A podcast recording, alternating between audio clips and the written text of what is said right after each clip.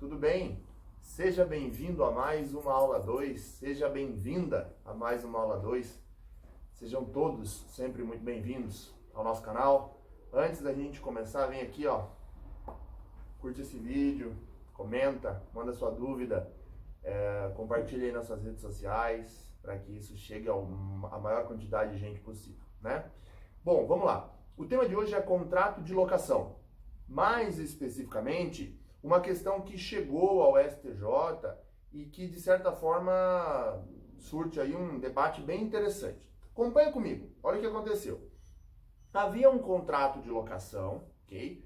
É, fiador, tá? então garantido por alguém que otorgou fiança.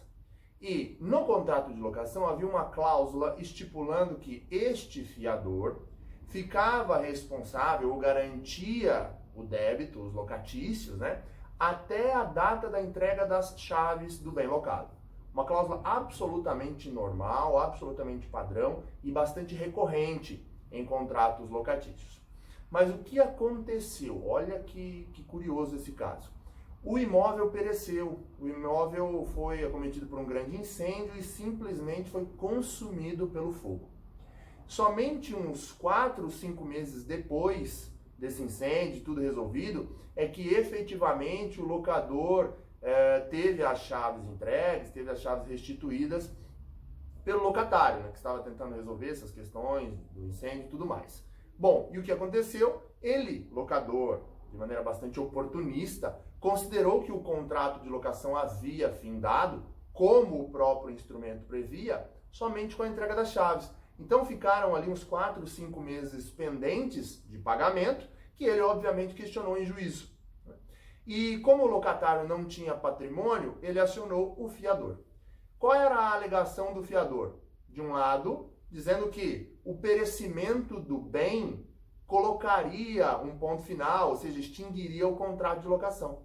Qual era a alegação do locador? que o contrato previa o encerramento apenas com a entrega das chaves e a lei do inquilinato, a lei 8245 de 1991, que rege as relações locatícias, não prevê o perecimento do bem como hipótese de extinção do contrato. Olha que interessante. De fato, a lei não prevê essa hipótese. Então, o locador simplesmente alegou: olha, isso não tem previsão legal e o contrato também não estipula nada nesse sentido. Então, o contrato estabelecendo a responsabilidade do fiador até a entrega das chaves, ele tem que pagar sim esses 5, 6 meses de aluguel atrasado.